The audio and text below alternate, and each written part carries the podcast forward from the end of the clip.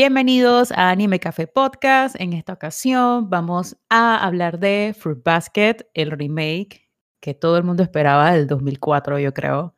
Eh, bueno, no todo el mundo, creo que ese anime es como bien para nuestra demografía, que habíamos visto como 2004. Eh, así que vamos a hablar un poquito de todo lo que fue la primera temporada de Fruit Basket, eh, qué nos gustó, qué no nos gustó. Eh, primero voy a presentar el cast que nos acompaña hoy. Voy a empezar por Ceci. Gracias. Desde Uruguay, que está un poquito enfermita, así que si escuchan tos, pues ella no puede controlar eso. Está, en modo, estás en modo Ryonosuke. Exacto. Estás como tu hijo. Eh, está Pili Hello. y está Priscila, que en un récord se bajó tres episodios en menos de dos días Muy bien, Priscila. para menos estar en este un día. podcast. Yo en un tuve día. fe que iba Sí. a terminar esos episodios. Sí, fue un, casi un día, ¿no? Fue en una noche. Wow. o sea, yo empecé en el episodio 12 y terminé, llegué hasta el 25 en una noche. Sí. Wow. Eh, fue disque. Y bueno, eh, vamos a empezar con Pili, con la sinopsis, para que los que no conocen, bueno, este podcast de verdad va a tener spoilers de la primera temporada. Si no han visto Fruit Basket, si tienen intención de verla, eh, pues no, no lo escuchen hasta que la vean y luego nos van y nos comentan. Eh, Pili va a decir una pequeña sinopsis. Ajá. ¿Y de qué trata? Bien, o sea. Fruit Basket es una adaptación de un manga de Natsuki Takaya. El manga ya está terminado, se terminó de publicar en el 2006. eh, está dividido en 23 volúmenes. Tengo entendido que ella sacó una secuela que se llama Fruit Basket Another. De esa secuela no sé mucho. Tengo entendido que trata como de la nueva generación de los Soma, pero la verdad es que no tengo mayor, mayor información. Pero este solamente se basa en el primer manga de ella que acabó en 2006. Eh, vale la pena mencionar que esta es la segunda adaptación eh, al anime de Furuba, como Chris comentó. El primer anime se estrenó en el 2001 y en el, teni- tuvo un total de 26 episodios. Esto, como habrán podido darse cuenta, pues esto, al haberse terminado en el 2001, es por ahí mismo, y el manga se terminó en el 2006, este primer anime realmente no cubre el manga completo. Esto, así que esta adaptación de que salió este año, esto sí tiene la intención de completar todos los arcos del manga. Así que por eso hay como mucha expectativa, porque realmente pues esto no hay, no había ninguna adaptación animada que abarcara pues el manga completo de Fruit Basket. Eh, ¿De qué va Fruit Basket? Pues va básicamente de eh, una estudiante de secundaria que se llama Toru. Ella se llama Onda Toru. Esto, ella, por, al- por circunstancias que pasan en el primer episodio, está viviendo básicamente en una tienda de campaña, porque ella es así, de chévere. Esto, y ella sin saberlo está acampando en un terreno de un chico que se llama Yuki Soma, que es su compañero de clase. Y ellos, obviamente, él y su pariente, Shigure, le dicen, disque amiga, o sea, por Dios, no tienes que vivir en una tienda de campaña, puedes venir y vivir con nosotros, esto bajo el precepto de que, bueno, tú nos ayudas con la casa y tú puedes vivir aquí.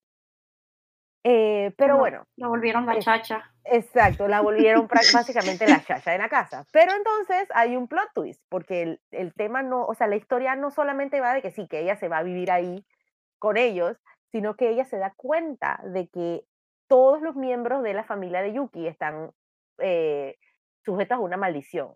Entonces, 12 miembros de esa familia están poseídos por los animales del zodíaco chino. ¿Y cómo ella se da cuenta de esto? Porque ella, sin querer, en el primer episodio, abraza a los personajes, les cae encima y los abraza. Y entonces, cada vez que una persona del sexo opuesto abraza a uno de los miembros de la familia que están malditos, se transforma en su animal. ¡Woo! Y güey, eso básicamente, eh, eso básicamente es Fruit, Bas- Fruit yo, Basket. yo quiero empezar por, por el primer episodio, así como por encimita, porque es que desde yo vi Fruit Basket en el 2004, estaba en la secundaria, eh, y lo vi porque Cari eh, trajo los DVDs, me acuerdo perfectamente de eso. los había comprado y nos pusimos a ver eso. Yo nunca voy a superar que el primer episodio está esta niña de que 16 años viviendo en una carpa, eh, hay una lluvia y el único adulto de la situación es el que se tira a reír como si no fuera mañana. Desde ahí fue Chigure, fue disque, no, Chigure cautivó mi corazón porque es, exacta, es exactamente lo que yo haría. Sí, o sea, quiero que sepas que ya después cuando tú lo ves de adulta, tú dices que yo hubiera hecho exactamente lo mismo que Es que, es que, o sea, imagina, sí, exacto, es que imagínate, estás en tu casa, en tu casa, y de la nada te encuentras y que a una muchacha, aquí en, en Panamá se le dice precarista a las personas que invaden terreno. Dios mío. Porque Mantoro era una precarista. Era una precarista, sí. La verdad que sí. Entonces ves a esta muchacha y es de que no, hombre, que va, o sea, eh, eh, puedo rescatar que el, el, el, el episodio es como bien bullying en ese sentido y ves la interacción de personas que son más adultas con personas que son adolescentes. Y eh, yo soy más del trío de Ayame Shigure y Hattori que del trío nuevo, por decirlo así. Eh, y ahora que estoy adulta, me identifico con muchas de las... Creo que ahora que estoy adulta me ha pegado más que cuando la vida adolescente. Eh, sí, esto es una- A mí también. me pegó durísimo porque tocan... Furuba es un anime que no es acerca del amor en una parte, o sea, es un chollo. Obviamente va a haber el tema de que uno eh, va a haber un trío donde dos personas eh, van a gustar de la principal eh, o va a haber líos de amor, etcétera. Pero lo que me gusta de Furuba o de Fruit Basket es que no se centra tanto en ese en ese tema, sino es que más bien en todas las situaciones que atraviesan los personajes, porque estos no son personajes perfectos, o sea, cada uno tiene como una situación en específico. eh, por ejemplo, Yuki, que es este ser perfecto en la escuela, que es guapo, que todo el mundo adora, él se odia a sí mismo. Eh. Está Kyo, que es una persona que todo el mundo quiere eh, afuera, por decirlo así, pero la familia y el entorno es de que demasiado horrible. Eh, y me gusta mucho cómo van introduciendo los personajes y cómo se involucran con Toru. No sé qué opinan ustedes en ese sentido. Mm, Sí. Es que eh, realmente, para mí, sí, a mí me encanta el Mabudachi. Mabudachi es como se le llaman a, a, a Yame, Shigure y, y Hattori. Pero para mí, yo lo digo y lo repito, el personaje más emblemático es definitiva Toru. O sea, Toru a mí se llevó mi, se- siempre desde el 2000, no sé en qué año lo habré visto, 2003, 2004, desde que lo vi en ese entonces y ahora para mí Toru siempre va a resonar como, como una peladita que, que chuzó. O sea, eh, ella a donde llega en, en la serie es como a cambiar perspectivas y a, y a, sanar corazones, como quien dice. En ese sentido, Fruits Bucket es como, como chocolate caliente para el alma, porque Sí. todos los capítulos Sí. te dan como, como este, este, este feeling de, de, de chuzo, yo sé que todo vale bestia, pero, pero familia es familia y cariño es cariño. Entonces, sí, claro, por supuesto que, que, que, que hay muchos personajes, como en todas las familias, que son tóxicos y muchas personas que, que bueno, que, que están tratando de sanar de, de, de, de traumas que han tenido debido a estos personajes y debido a, a ciertas cosas que creo que vamos a a ahondar más adelante. Pero Toru es como un bálsamo, Fren, es una cosa increíble. Yo estaba diciéndole a estas peladas que Toru es como, puedo decir mi, mi, mi referencia rara política Sí. panameña. Sí, Toru. Toru es como Ferrufino sin la corrupción. O sea, él, ella llega, ¿qué tal si te digo? ¿Qué tal si te digo? O sea, te voy a sanar el corazón, te dice una palabra bonita, la gente llora y se acaba el capítulo. Es que lo máximo. O sea, a mí me parece súper encantador. O sea, no es que una cosa que para la gente que quiere algo con un plot loco de, bueno, sí, Furuba sí tiene un, un plot bastante Sí. loco, Sí, ¿ah? tiene un plot loco. Sí, sí, sí. Pero entiendo lo que tú dices, que, o sea, es muy. Creo que esto lo conversé con, con mi hermana. Ella no está aquí hoy en el podcast. Mónica, te extraño.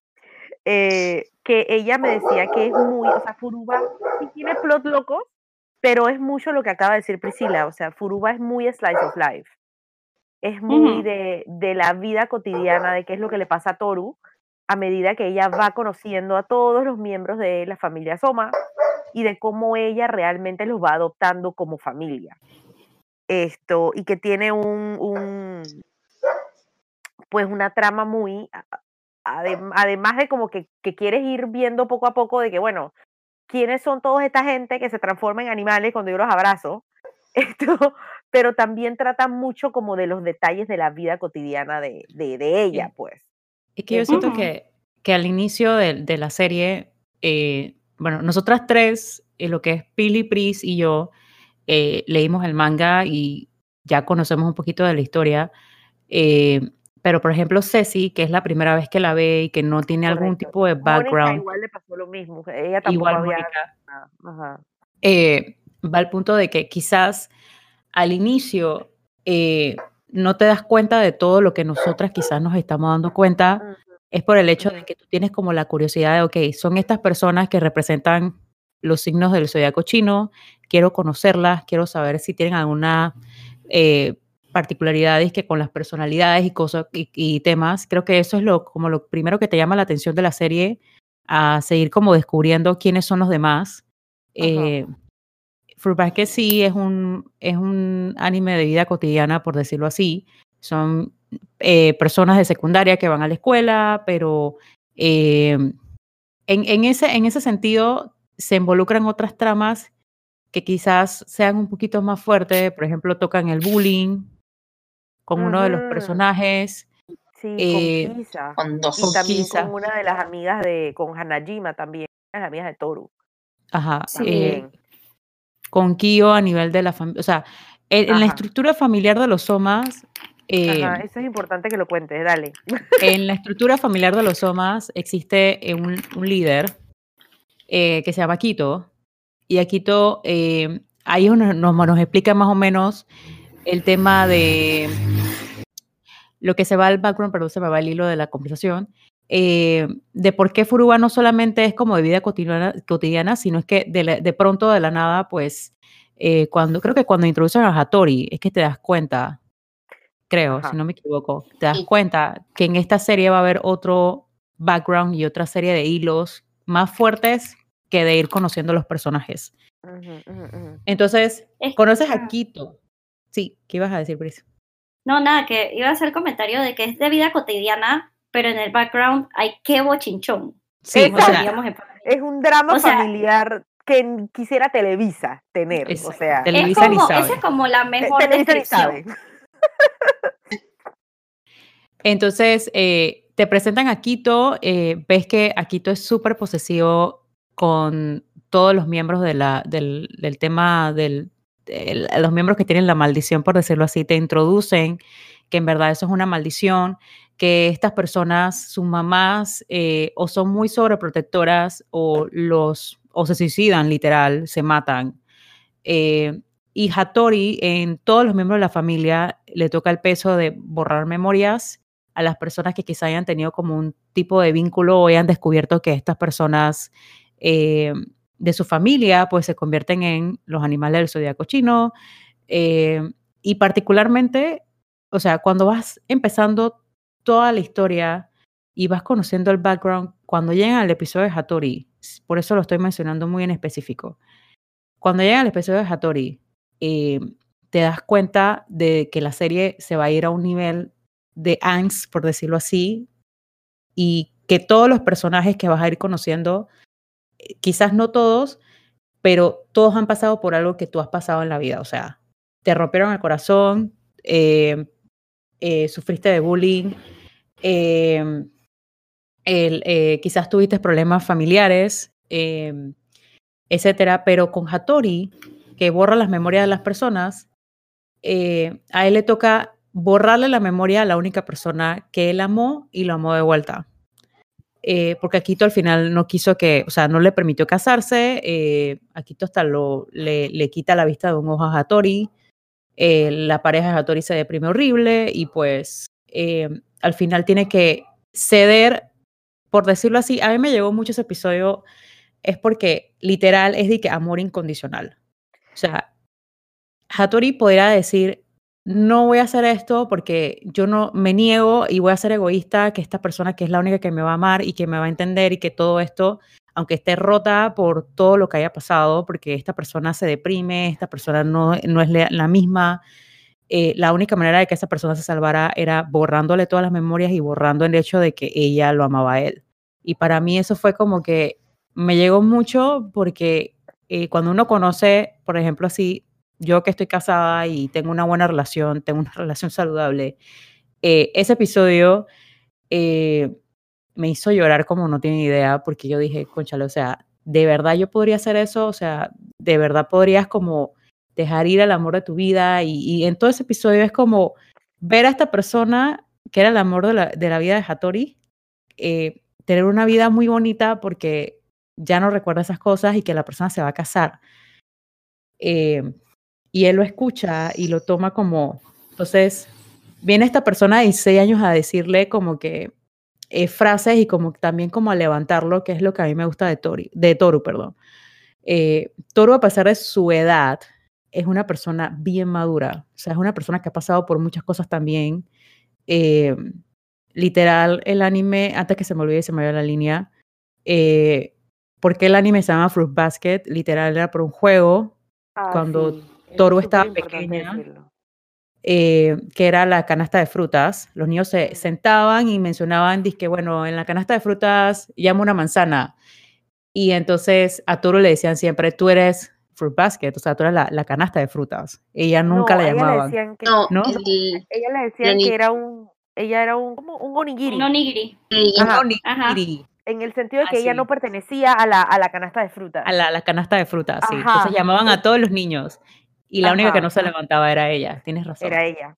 Entonces, el tema yo creo con Fruit Basket, o sea, cuando, retomando el tema de Hattori, con lo que acabas de decir, yo creo que el primer episodio en donde te empiezas a dar cuenta que Fruit Basket es un, es un anime de cómo tú eh, superas la soledad encontrándote con gente que te quiere y que te aprecia, eh, es con, con Hattori. Porque tú te das cuenta que como que la maldición de esta gente no es solamente, ay, bueno, me transformo en un animal cuando el sexo opuesto me abraza. O sea, eh, va más allá de eso, sino que estás condenado a estar solo porque quién te va a comprender y, y, cómo la otra persona a la que quieres, porque ni siquiera tiene que ser eh, un, eh, un amor romántico, porque por ejemplo a Mommy le pasa prácticamente lo mismo, pero con la mamá. Entonces es como que estás condenado a la soledad. Es una soledad súper profunda, porque como tú dices, no es, no es solamente con la pareja, sino desde el momento en que naces, te, te mantienen como alejado y está la figura de Aquito, que encima de que ya tú tienes esta, este impedimento, tú tienes una figura eh, que es como, la, como el dios de la historia del zodiaco chino, ¿no? Que vendría siendo Aquito. No sé, creo que ya, ya explicamos la historia, ¿no? Que en el zodiaco chino eh, los animales tenían un banquete en donde el dios, Aquito vendría siendo ese dios.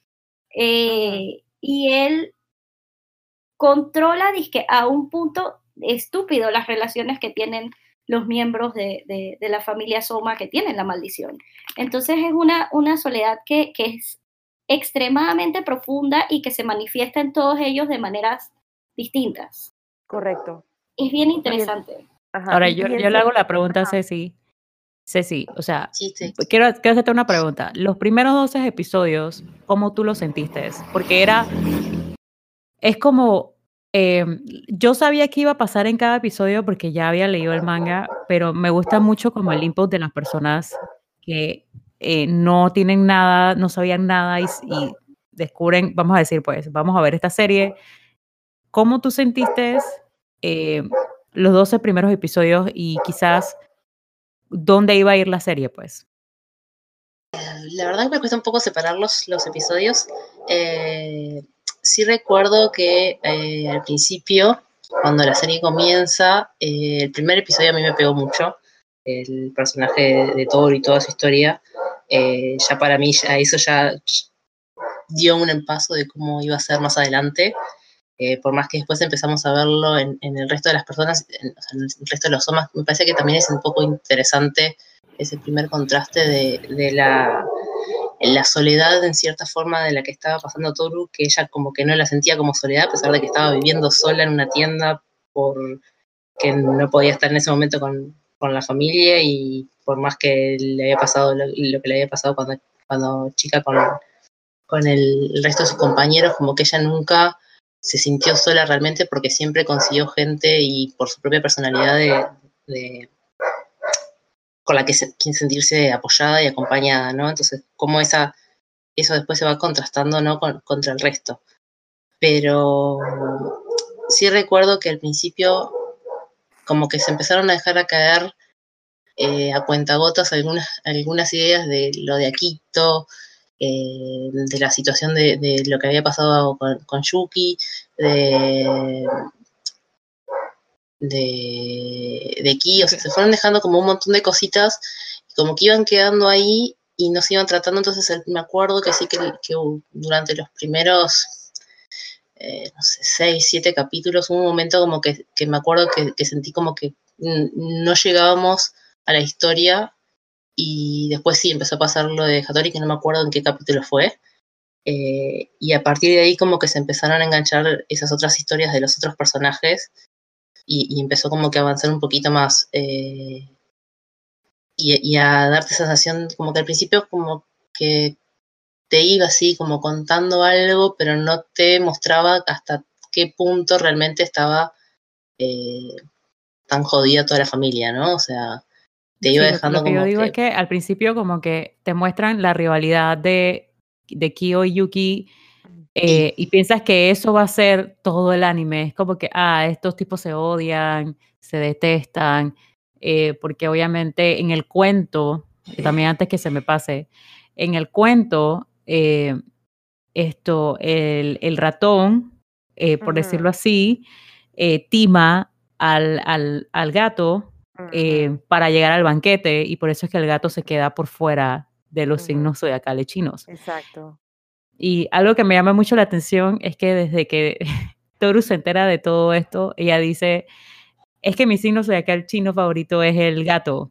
Y entonces, eh, Kyo, es esta persona como muy retraída eh, y mm, con un carácter un poco fuerte, pero en realidad es una persona muy sweet y dulce por dentro, o sea, es una persona muy sensible, con diferencia a Yuki, que quizás Yuki tú lo veas como más fuerte o con mejor autoestima, pero realmente no, lo, no la tiene.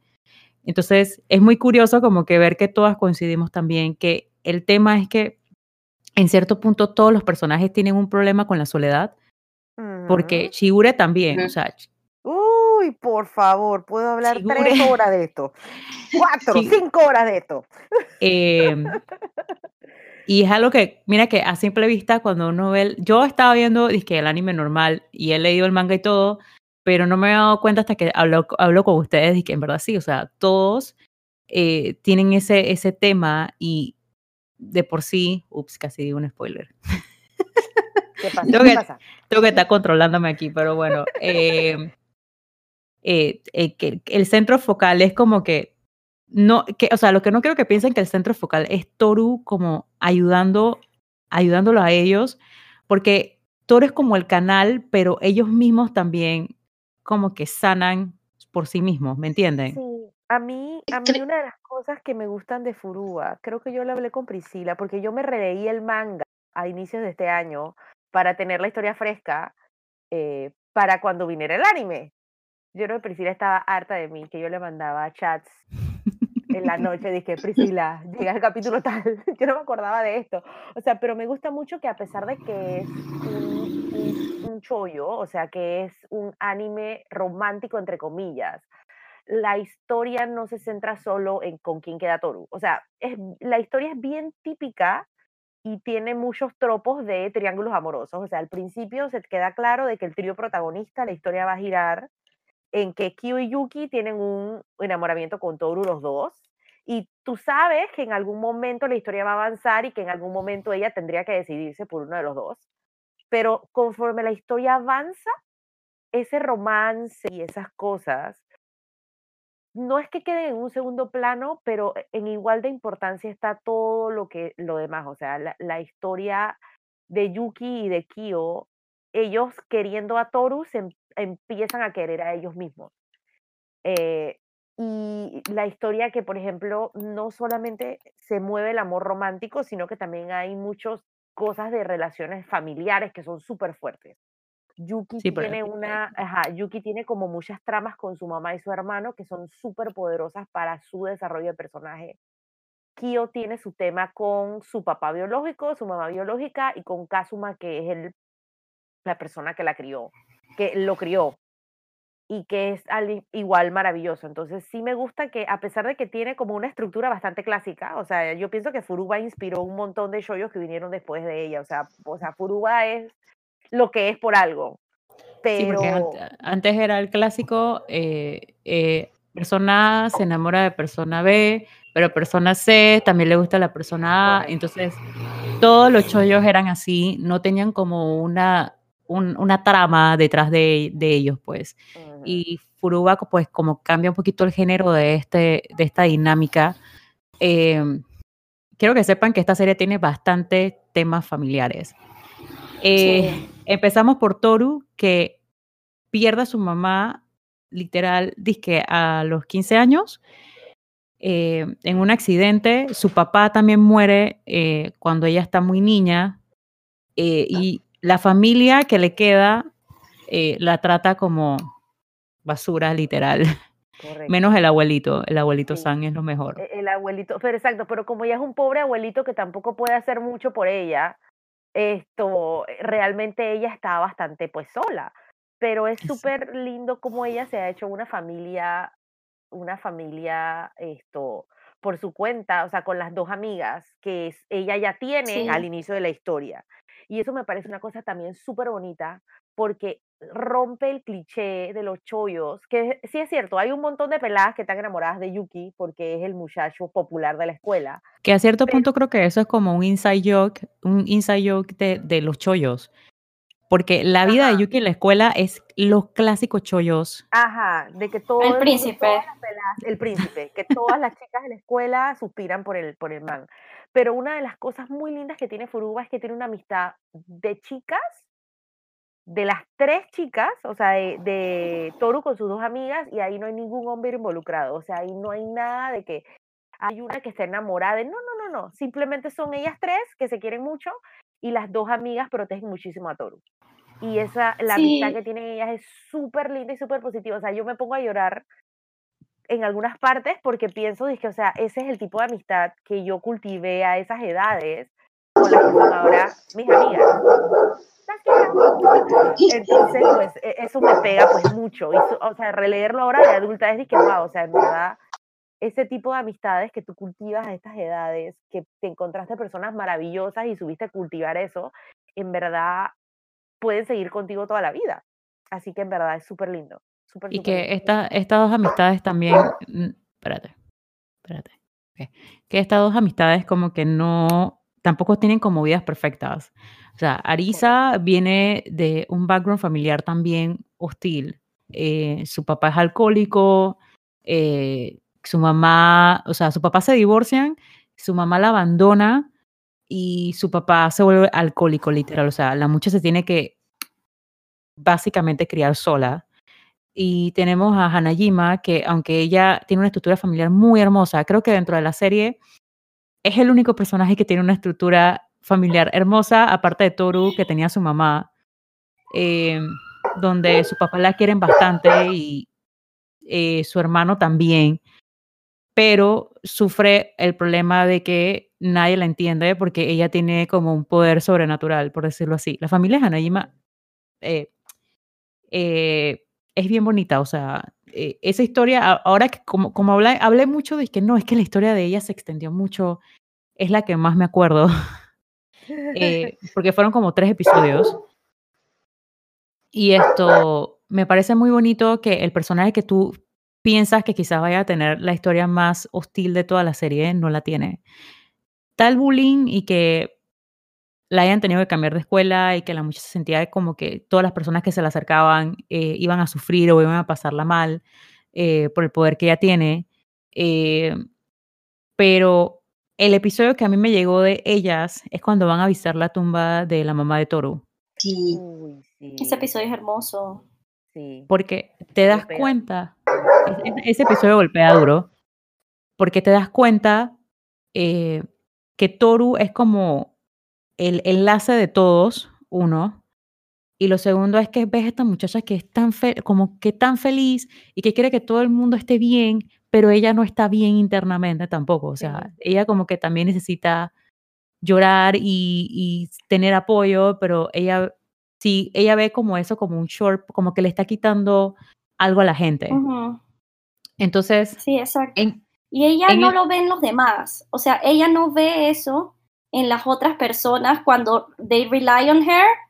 Cuando e- ella, cuando ellos quieren, eh, se, se apoyan en Toru, ella no lo ve mal.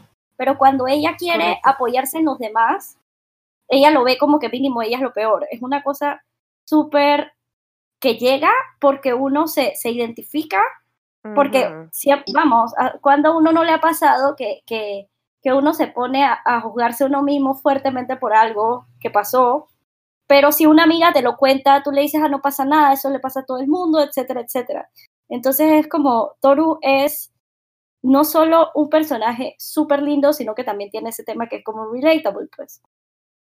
no, y no solamente pasa en la tumba de, cuando van a visitar la tumba de la mamá, sino cuando a ella la llaman para regresar a vivir con la familia. Sí. que ella quería Sí. quedarse viviendo con los Soma, pero se veía como una molestia y no sabía cómo decirles como que, ok, me quedo, y Chigure estaba claro de un inicio. Chigure- de verdad que le tocó el signo tal cual, es un perro. Sí, a- a no, y él a veces tiene, o sea, a veces el man hace de adulto responsable, o sea, cuando le toca, le toca. A veces hace el idiota, pero en ese momento hizo lo que tenía que hacer. Eh, Eh, ese episodio también me pareció súper bonito. Yo creo que fue, o sea, esta serie es como para ver con Kleenex. Eh, ay, ese, sí. Ese episodio a mí me llegó fue, eh, uno, porque es quizás uno de los pocos episodios de lo que han salido to- de, de- por el momento, donde van a ver una dinámica entre Yuki y Kyo, en donde se ven más allá de enemigos, sino que se juntan por un bien común. Eh, entonces, esa conversación que ellos escuchan eh, afuera de la casa y cómo se manejó ese episodio a manera de dirección, a mí me encantó. Eh, porque ellos escuchan, tú, tú ves el point of view de Toru y la familia y también ves el point of view de ellos afuera de la casa. Entonces, ahí es donde ellos se dan cuenta de que "Man, esta persona literal eh, lo da todo por todo el mundo, pero no se da como una pausa para, des- para querer cosas por ella misma. O sea, las cosas que ella quiere también son válidas y Yuki y Kyo se lo dicen. O sea, si tú te quieres quedar en la casa porque no lo dijiste, eh, o te vas con nosotros. O sea, esa escena de ellos tres caminando a, y cuando le dicen esa, ese, ese temita, a mí me llegó mucho porque es como dice Priscila, a veces uno se juzga bastante por las decisiones que uno toma, eh, pensando que, pensando como siempre en el interés de los demás y no en el interés de uno. Y ese es el, el problema que tiene Toru en ese sentido. Toru ayuda a todo el mundo a su alrededor y todo el mundo a su alrededor le dice, que ¿cuándo te vas a ayudar tú? Em, incluso cuando se enferma, que ese es otro tema más, que la muchacha se enferma, etcétera, es como que, o sea, Furuba tiene sus momentos de comic relief también, que también lo voy a mencionar, eh, cuando, como llega la vaquita. o sea, para mí, el personaje eh, que rompe como el, el, el, el, el círculo de Langs, quizás sea él, pues. Uy, espérense un momentito. Ya, ahora sí. ¿Ya? Este, sí. Eh, no, es que me- ahí me dio por estornudar horrible. Ay, puchi. Ah, sí, iba por lo de Hatsuharu.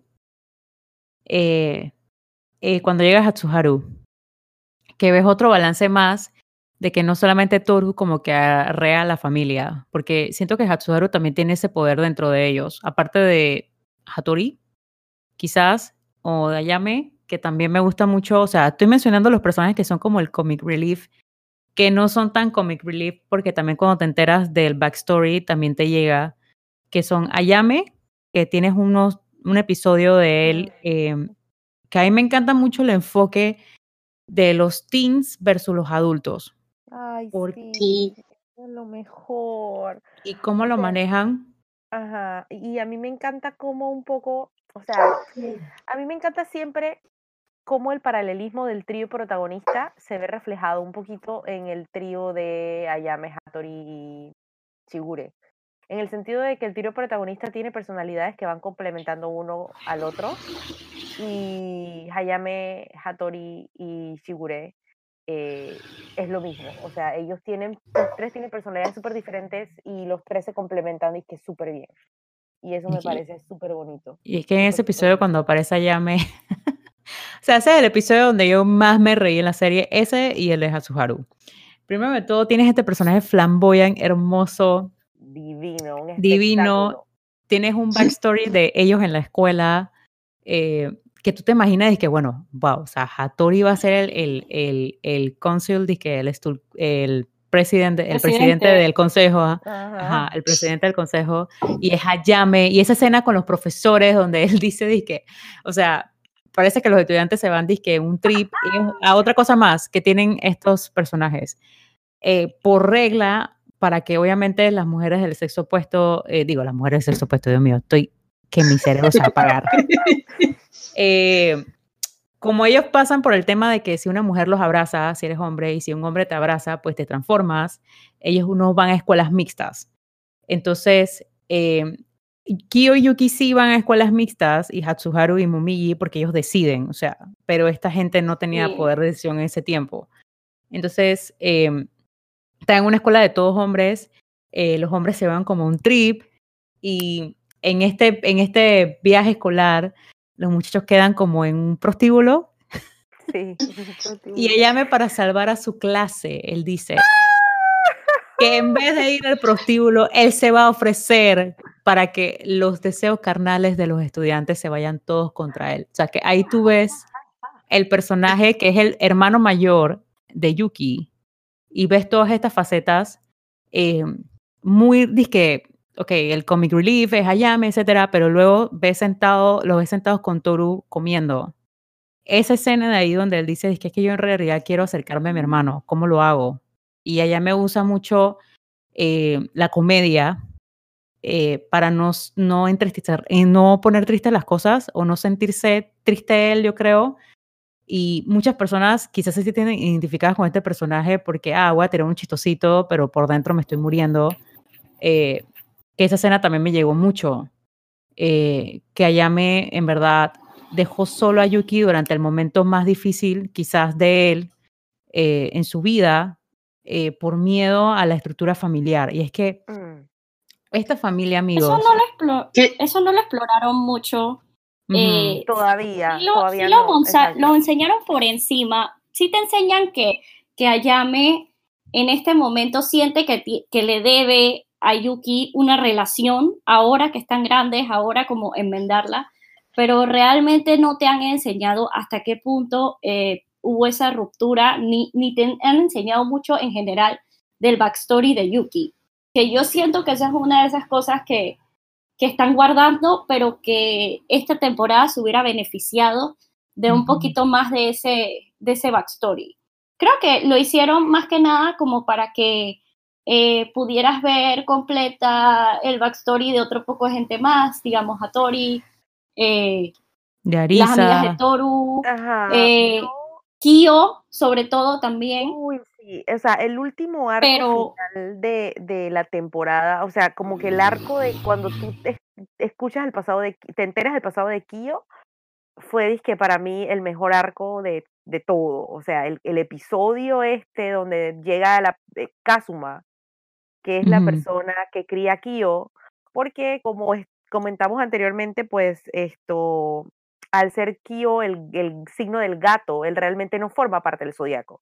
O sea, y que es él es el rechazado. supuestamente, ajá, y Ajá, son él es- supuestamente la familia que más, o sea, el, el que nace bajo el, bajo el, símbolo, el signo del, del, del gato es la persona que más sufre Ajá, dentro es de el toda la rechazado. de eso. Ajá. literalmente el rechazado de la familia. Entonces, esto, su ma- te enteras que su mamá básicamente se, se quitó la vida porque no soportaba cargar con este tema de que yo engendré al chiquillo maldito de la familia. O sea, me tocó en esta generación hacer, hacerlo a mí.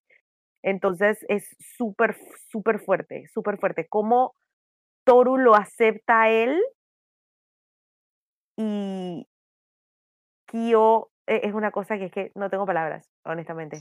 Alguien hable porque que es voy a una- quedar en ridículo. Es, es una, po- es que es una posición, o sea, la posición de Kyo eh, en este, en este, para que tengan una idea, es que tan fuerte que en los, en las generaciones anteriores, el que le tocaba el espíritu del gato, literalmente lo encerraban.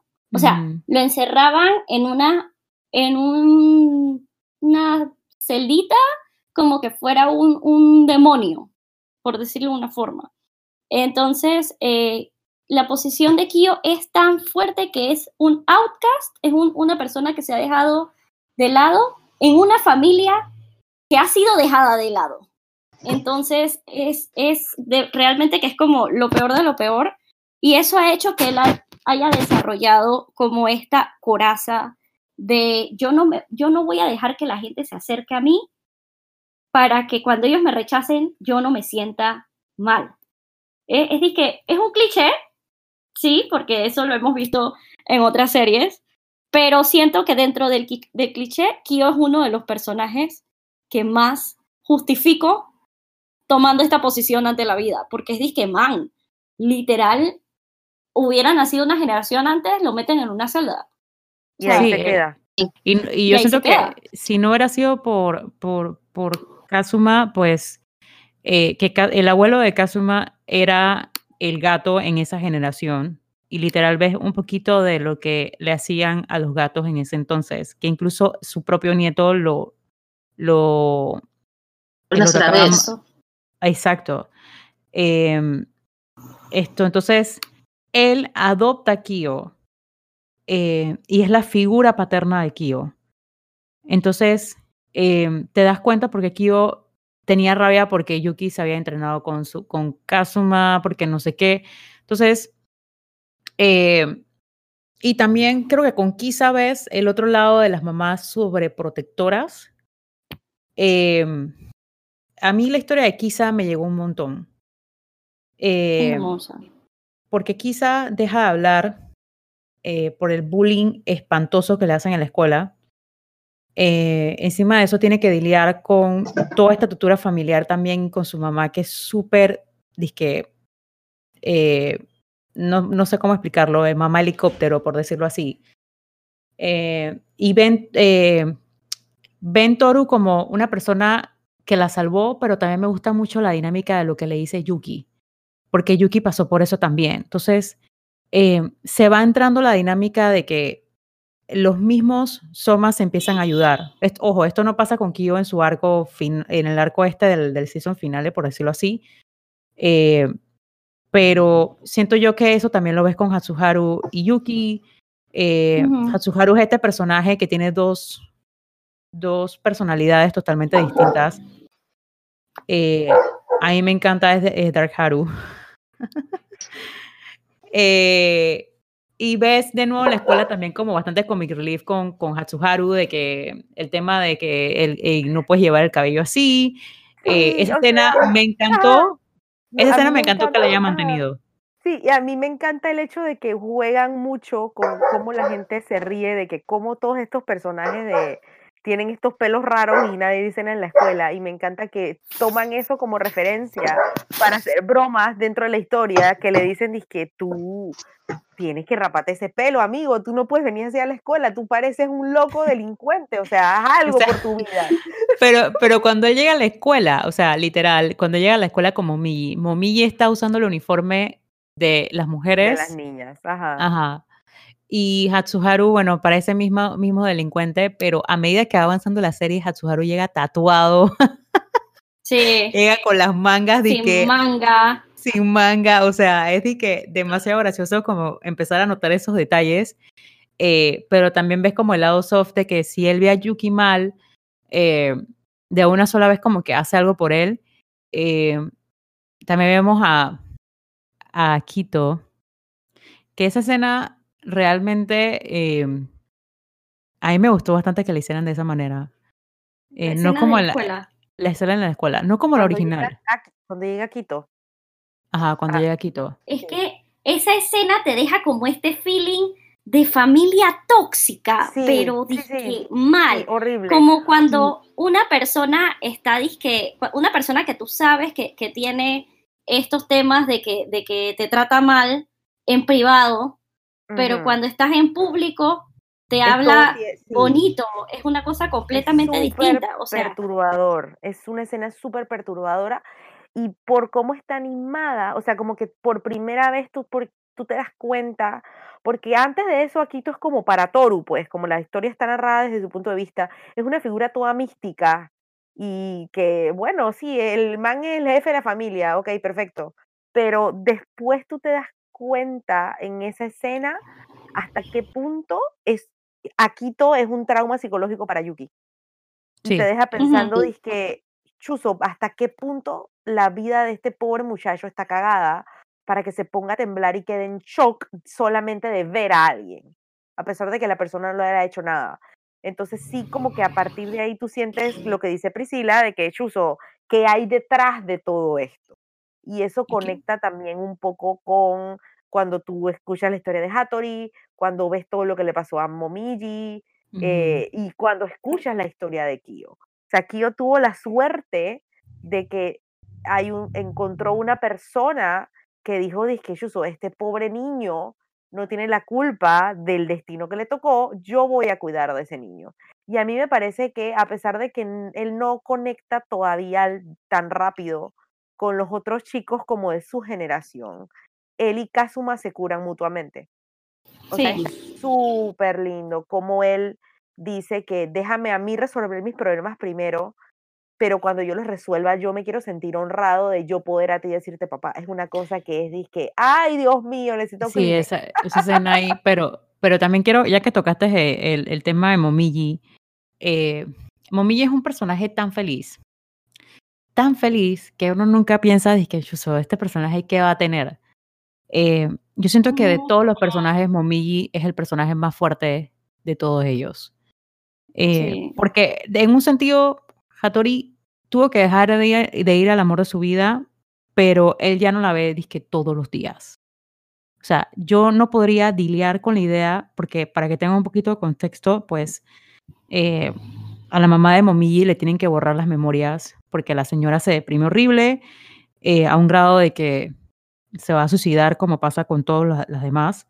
eh, y deciden borrarle la memoria a, a la mamá de Momiji. Y Momiji Ujú. está, disque, en una edad donde él se da cuenta de lo que está pasando y que él toma forma activa de la decisión, literal. Entonces, donde él está, él ve a su mamá todos los días con su hermana. O sea, Él todos los decide ir a verla, o sea, él des- porque Ajá. él podría no estar ahí metido, que es como el consorcio del papá, pero. Ahora, Sí. decide ir a verla. Ahora, el no puede papá, no- no si verla. recuerdo bien, o sea, si recuerdo bien, el papá de Momiji no tiene nada contra Momiji. No. O sea, él Él, lo trata hecho, él- normal. ajá. Yo me acuerdo que el papá también, yo me imagino que en verdad ese señor debe sentir que su familia está partida, porque yo me acuerdo que él le abraza y le dice, yo te voy a amar todo lo que no puede amarte tu mamá, o sea, te voy a amar por, por ti, por mí y por ella. Entonces sí, es súper triste, es súper triste. Y en cierta forma, como tú dices, Cris, o sea, Hattori dejó a ir al amor de su vida, pero e- el amor de tu vida no necesariamente siempre puede ser una sola persona. O sea, tú te puedes enamorar de varias personas a lo largo de tu vida. O sea, una vez tú vives tu duelo, te puede hasta, o sea, te puedes hasta consolar con la esperanza de que, bueno, uno nunca sabe, pe- eh, a quién- o sea, como que qué te depara el futuro, pues, pero una mamá es una cosa, que, o sea, nadie va a dejar, o sea, tu mamá es tu mamá.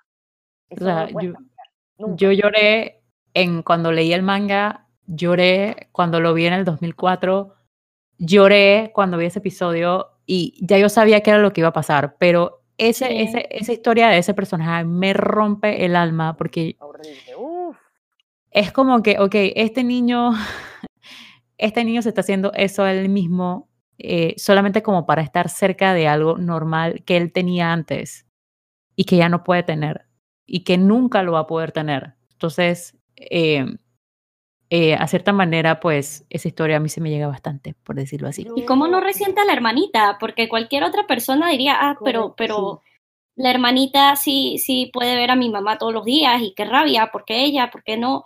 Y él, en cambio, le tiene cariño y está feliz. Y, y, y a pesar de que la hermanita tampoco es que lo conoce, él está orgulloso de ella. Es una cosa que de verdad uno se queda que man. Yo, Y ¿De que qué creo está que hay hecho una este escena, creo que hay una En- escena donde él está viendo como a la ventana y ve que está el papá con la hermana y la mamá. Y que él está en viendo la como que- la distancia. recuerdo que la que yo, la primera que llora es Toru por él, porque él está Ajá. contando la historia de Sí. Toru. Y recuerdo que yo pensé que ya después que yo leí el manga y toda la cosa, y uno se da cuenta con quién queda Toru, ta, ta, ta, pero como que después tú leías comentarios de la autora, que con quién ella había como considerado dejarla en algún momento, como que había varios en la, como vamos a decir, en la terna, y que Momiji era uno. Y en esa escena yo pensé, Yuso, es que de todos los personajes de esta familia, realmente el que anímicamente y en personalidad se parece más a ella es Momiji.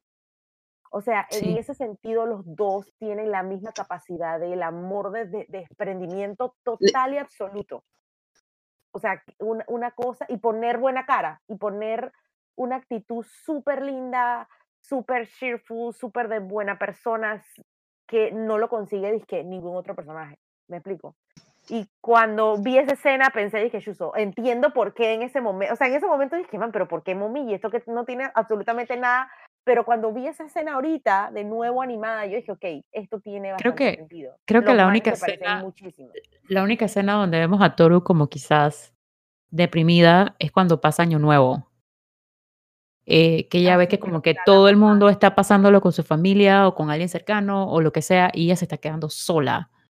Y Yuki y Kyo pues dejan de ir al banquete, que ese es Mm. otro drama que se va a formar más adelante, pero Ujú. em, esto, para quedarse con ella y ella empieza a llorar. Entonces es como que la primera vez que vemos a Toru llorando por sí misma, por todo lo que le pasó, por su mamá que ya no está ahí.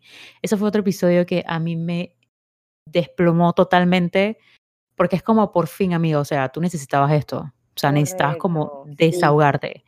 Y yo creo que eh, ya podemos como que empezar a remar por el, por el season finale porque todos los demás episodios, siento yo, eh, son como bien, como que eh, armadores de plot para más adelante. Sí, Son estos correcto. personajes que viste, pero sabes algo de ellos o sabes muy poco, pero más adelante van a tener más sentido en toda la historia.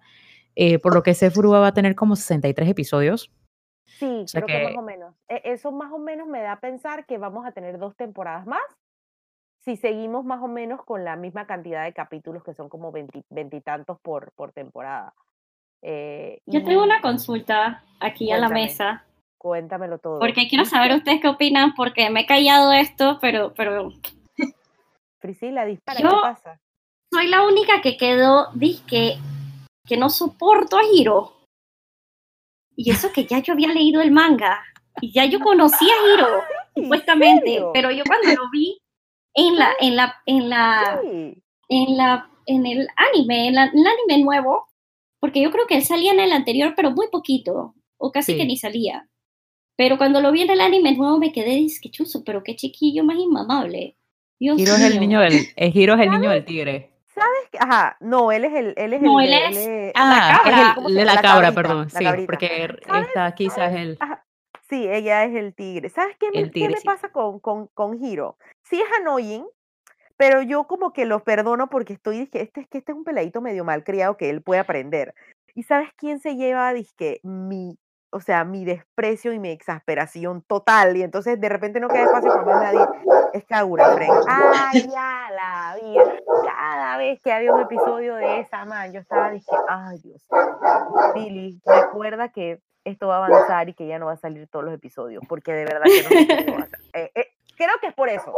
A mí- a mí- perdonó porque a mí- es Hanomi, porque es un niño, pero a esta otra pelada es de que, ay no, amiga, quiérete, por favor. No, a mí Hiro me recuerda a Chaoran. Pero es como un Chaoran Exactamente. Eh, Mana, a la un- 99 potencia, pero Chaoran- en las partes malas. Chaoran era lo mismo, Priscila. O sea, yo ahora me estoy viendo de que dos episodios de, Sakura Card Captor. Shaoran es insufrible. O sea, yo Pero el de lo que yo- madura, Yo no lo ¿cuánto es sentí así. madura? No, o sea, yo tampoco lo sentí así, pero digo, yo sentí que él era como Chaoran, literal. Chaoran, de la misma edad, eh, es un niño que está celoso, eh, y, y- y ya, o sea, no, no lo sentí como, bueno, Priscila tiene todo su, su punto válido de sentirse de esa manera. Sí, no, La- sí es Hanoi, indiscutiblemente. Es Hanoi. Sí, sí. es malcriado. Pero yo lo Malcriado, malcriado. Es bien malcriado. Pero yo lo procesé de una otra manera. Quizás porque te digo, Priscila, o sea, realmente, realmente, todo el Kakura, odio es yo que- es que esa, esa ya va por chuzo. Se lleva, se lo lleva todo de ya es adulta, Primer, segundo y tercer entonces- lugar. Exacto. Sí, no, no la aguanto. No la aguanto. No, pero yo estaba viendo a Hiro y me quedé, dije, este es un estereotipo de peladito espaldas que, un- que yo no extraño de, porque eso se veía mucho, es que Chaoran es como de esa escuela, ¿no? O sea, eso se veía mucho en los animes de antes, pero era, que man, esto es Sí. algo que, ay, que yo no extraño. O sea, ¿cómo trataba a Pero- Toru? Y es de que, amigo, o sea, Chancletazo es lo que yo le hubiera dado. Sí, sí. Pero Toru, Toru es muy buena, Toru, Toru es adorable, pero yo pero, cuando, pero que- ay, cuando la, la cosa de la plata, yo no sé, yo casi me muero. Pero yo nada más quería traer el tema porque, digo, en cierta forma es annoying, pero también me daba risa porque era como este feeling de este peladito estúpido, pero a la vez para mí eso también fue un comic relief, porque es ex- exasperante, pero, en el, pero de una forma que es graciosa. Entonces, yo no lo recordaba así para nada. Yo recordaba a Hiro como un chiquillo cualquiera. No, no lo recordaba, me sorprendió eh, verlo así porque la verdad es que yo no tenía ese recuerdo de que él fuera tan... Es que yo siento que en, en el anime, eh, en el anime que sacaron en el 2001, lo pasan por encimita. Eh, creo que hasta le dan más episodios a Yame eh, que, a, ot- que, a, que a los... Ni, o sea, ni, ni siquiera me acuerdo que la historia de Kisa haya sido como la, la de esta. Creo que la de Kisa ni siquiera la mencionan así. Eh, pero mira que yo no lo sentí tan así, lo recordé en Machaoran, pero sí es malcriado el condenado. O sea, es un mocoso. si tú buscas mocoso, O sea, le falta bastante disciplina a ese muchacho. e- si es- tú en buscas mocoso en el diccionario, pues sale él. O sea, es Hirosoma. Pero ya, ya avanzando hasta como que el arco final de esta temporada, eh, porque con Kyo podemos Podemos- explorar.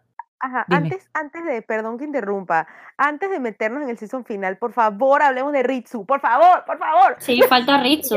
Ya, Exacto, y ya después... El el episodio de Ritsu fue, es, creo que es uno de mis episodios favoritos porque este episodio saca dos cosas que yo veo mucho en mi propia persona y que cuando uno los ve en, estas, en, en una serie es de que como una persona que vive en Japón, una autora que es mucho más mayor que yo, escribió dos personajes que, que, que se parecen dizque tanto a mí, o sea, yo no lo comprendo, pero bueno, Ritsu es el monito El mono, que ajá. es...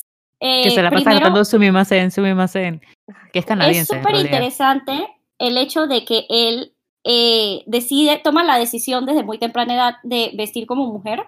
Realmente no, no quiero entrar a, a hablar de, de pronombres ni de, ni, de, ni de cómo él se identificaría eh, en las teorías actuales de, de identidad de género, porque realmente creo que siempre ha sido la intención de la autora que él es hombre, pero se encuentra más cómodo eh, vestido como mujer. Pero realmente tú lo puedes interpretar como, eh, lo dejan bastante abierto a la interpretación en el, en el, en el anime porque él usa pronombres neutrales y tú Ujú. puedes, no, realmente no, no explican eh, exactamente a qué se debe esa comodidad de él.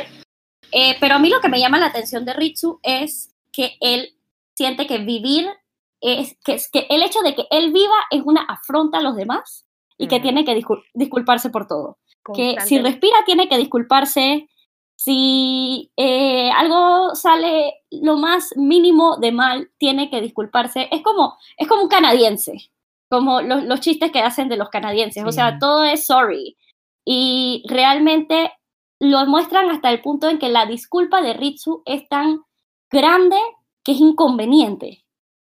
Porque Mm, que es realmente annoying. hay, no tanto annoying, sino digamos, se disculpa tan profundamente que, que riega el café y causa más problemas por disculparse Se de algo que no, por disculparse de algo que no meritaba tanto una disculpa. Entonces, es como, como, como uno puede reflexionar de que, oye, realmente yo debería guardar las disculpas excesivas para los momentos que la meriten, porque tú no sabes cómo estás haciendo sentir a las otras personas el hecho de que tú te disculpes tan, tan, tan profundamente cada vez que tú piensas o que tú sientes que, que, que, que ese momento amerita una disculpa, cuando realmente se vuelve hasta reflejo. Yo Y- creo que en y- el, en el caso de Ritsu es medio reflejo ya. Y, y Sí. quiero notar que Ritsu, eh, su mamá lo quiere bastante. dizque bastante, o sea, de todos los, los, Sí, los, ella es una, creo que ella y la mamá de Kisa. ajá, son las unas únicas. Mamás como que, ajá, como que sí son disque, o sea, este mi- Sobreprotectoras. es mi hijo, mi hija, a mí no me importa que cuando lo abrace se transforme en un bicho, yo lo amo igual. Así que eso sí, sí es verdad, la mamá de Ritsu, ella es una super mamá. Así que, eh, no, sí, o sea, lo que dice Priscila, eh, yo creo que Ritsu es como la ansiedad. eh, Sí. 100% todos- ansiedad. Cuando, ah, cuando uno está en el mundo laboral, cuando quiere hacer algo nuevo, o sea, es, ese episodio, lo, ese, ese, perdón, ese personaje y ese episodio lo sentí de esa manera, porque incluso también involucran en ese episodio a la, editora. a la la editora de editora. Chigure. Jure. Me acuerdo que yo lo hablé con Prisi, ajá, que estábamos hablando de que, o sea, como que cuando uno lo lee de, a- de adolescente y uno ve a esta pobre man correteando a Shigure para que cumpla con sus, eh, con los deadlines de, de, de sus libros, uno como que, ay, ay, mira la pobrecita, pero ahora que uno tiene como que lidiar con clientes, con fechas de vencimiento, con ese tipo de cosas y que uno está súper estresado porque si no se cumple en la fecha que es, todo se puede ir a la miércoles. Entonces tú te pones a ver que chuzo, es que el trabajo de esa pobre pelada, yo no se lo deseo a nadie. Como que Yo uno se- mucho. Ajá, sí, total. Y, y Chigure es súper fresco. Malo, es malo. Es que él la molesta, él la molesta, sí, o Él sea, no es... Yo, él tiene la cosa lista, tiene la cosa lista, pero la, pretende, dice, ah, bueno, vamos a pretender que no estoy en la casa para que se, se, se exaspere la muchacha, es malo, pero O sea, realmente él tiene la cosa lista al final, así que la pelada, la pelada puede vivir un día más, pero empaticé mucho con ella. Es que hay una parte de mí que ama a Chigure porque hay personalidad, hay cosas de la personalidad de él que yo tengo. y a mí me encanta joder a la gente.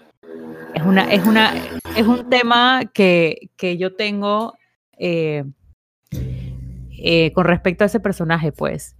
Eh, yo no haría eso de la editora porque en, en el sentido profesional, pues siempre soy como muy medida y, y yo- sería la editora en el caso ese, con la ansiedad y todo esto.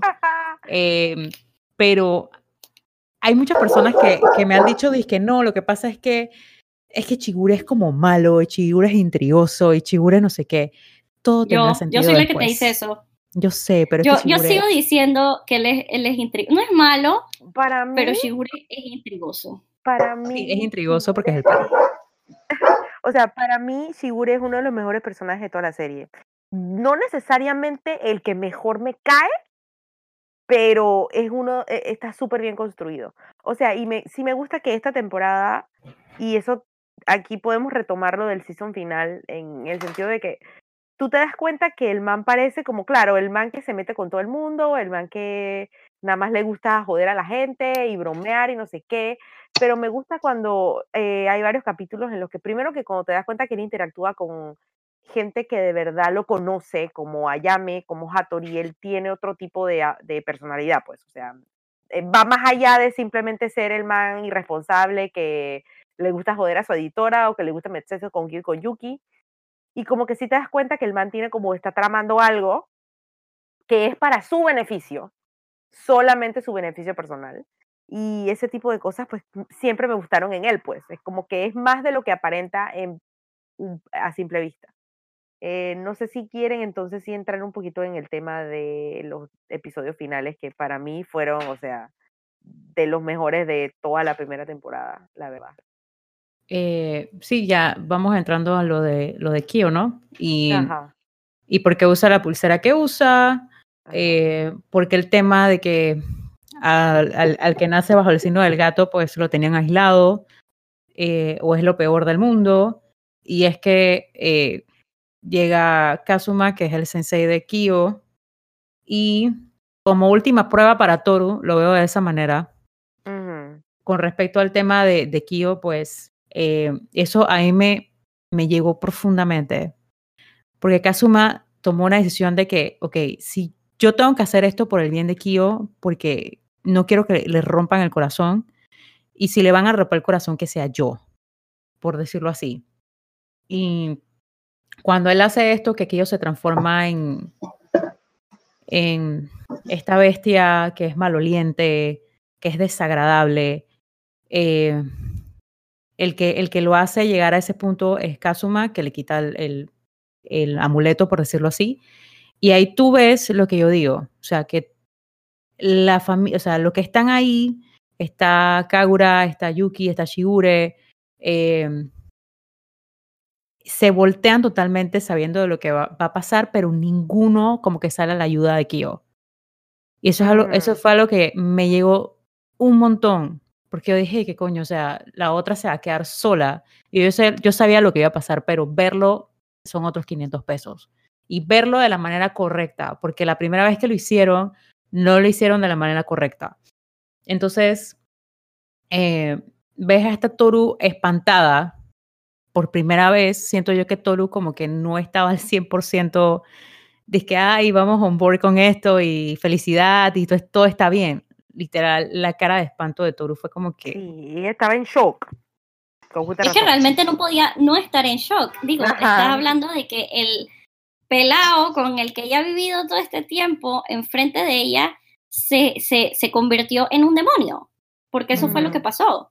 O sea, y, y, entonces tienes esta impresión de que, wow, incluso con eso, la man está lloviendo, es de noche, la man se metió en el bosque, Fren. Ella fue y lo buscó.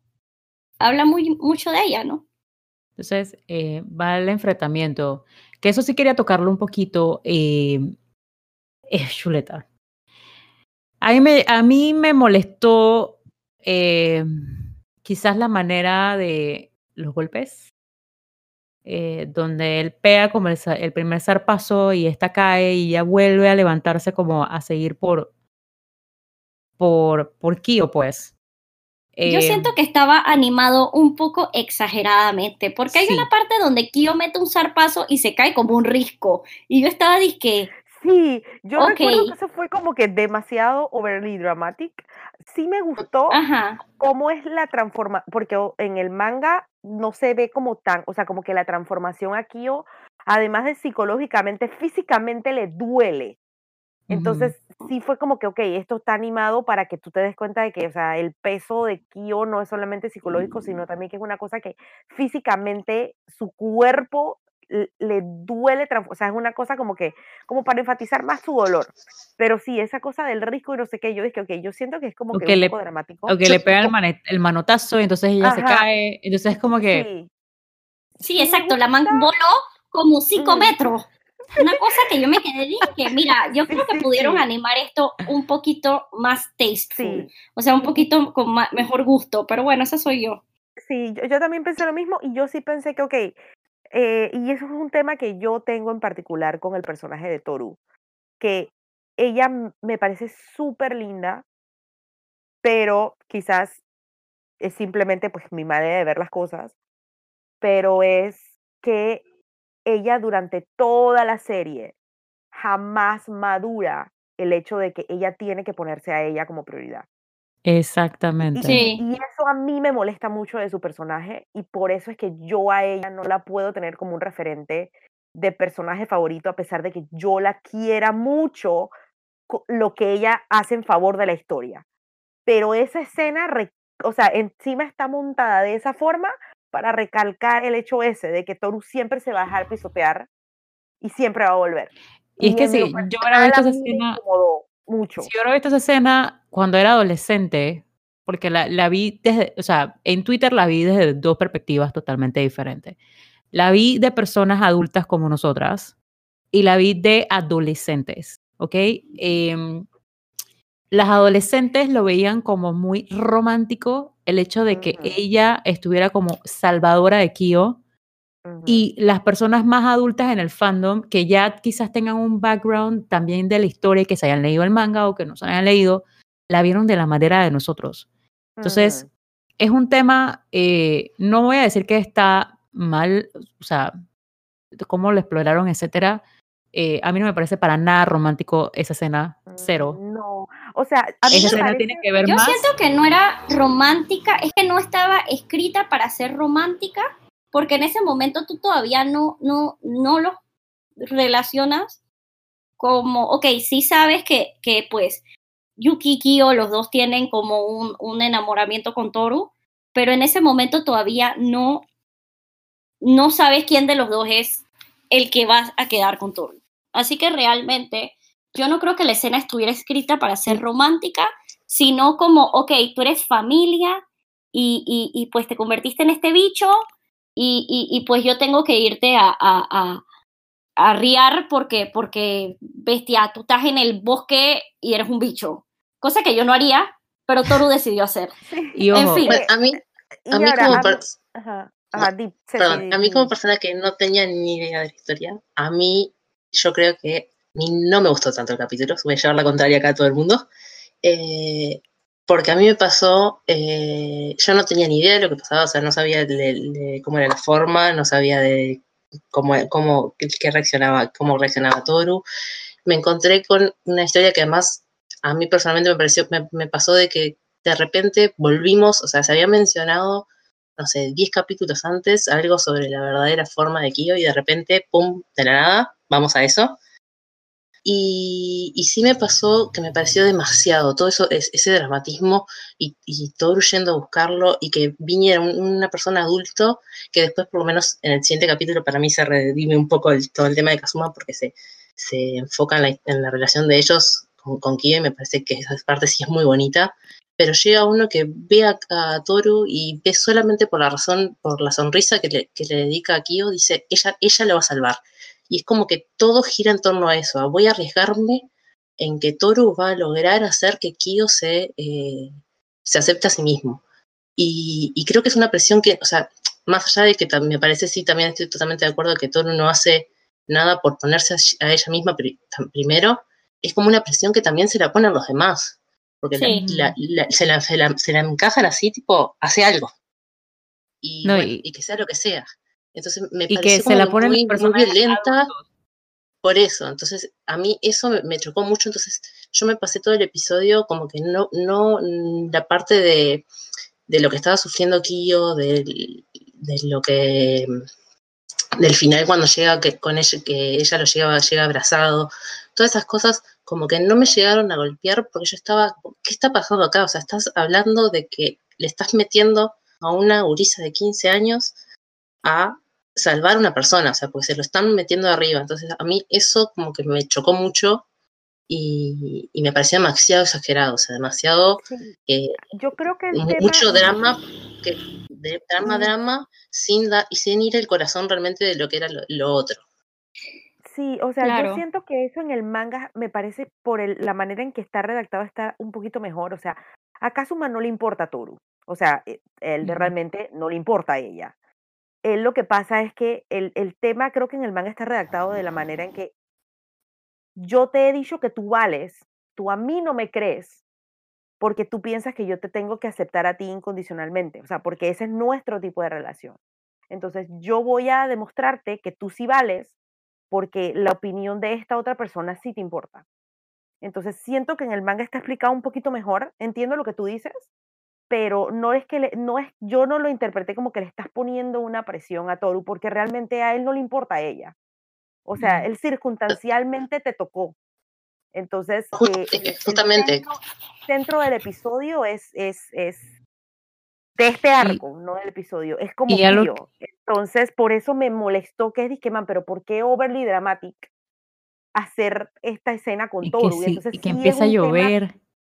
Sí, y sí es un tema que a mí, ya te digo, o sea, a mí como ella como personaje, yo aprecio lo que hace por, eh, por la historia, pero realmente yo tengo un problema con cómo ella es abordada como mujer, personaje femenino. Eh, Y Porque, ahí siento que sí fue como que, pero no es necesario. No es porque necesario. tú, o sea, alrededor de Toru, tú ves a mujeres fuertes. O sea, sus dos mejores amigas son mujeres fuertes. O sea. Arisa y Hanajima son disque Pero es fuertes. que yo Pero, no siento que Toru no sea fuerte. No, De repente esa escena, no, ella tiene una esa esa escena en ella- particular es una escena que es controversial, Sí, pero pero así, no por el hecho de que ella sea una persona, como quien dice, buena. Eso no la vuelve no, no, fuerte. pero no, eh, es que mi tema no es precisa, o sea, por eso digo, es una opinión muy personal mía, probablemente por mi, mi, n- mi propia forma de ser, mi, mi bagaje, lo que sea. O sea, yo no considero que ella sea una persona no débil, pero ella tiene una fortaleza y una resiliencia emocional muy fuerte, pero ella no me parece que tiene como una, una madurez completa. ¿Me explico? lo que pasa con Toru, lo que pasa con Toru n- es, ella es un personaje que es durante de todo el inicio de- del, del- desde el primer capítulo hasta el último capítulo, sigue siendo exactamente la misma persona. O sea, Toru nunca aprende nada para ella. Lo que pasa es que eh, el personaje de Toru es esta persona naif, hay que decirlo así, Sí. inocente. No es, no es que no sea fuerte, porque esa muchacha ha pasado por tantas cosas. Y aún así como que da la mejor cara. Eso sí se lo doy a Toru 100%. Em, porque si yo hubiera estado en la posición de ese personaje, yo no estaría como ella, literal.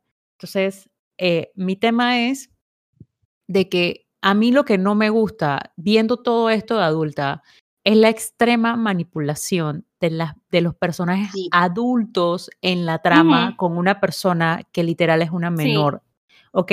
Porque empezamos con Chigure. 100%.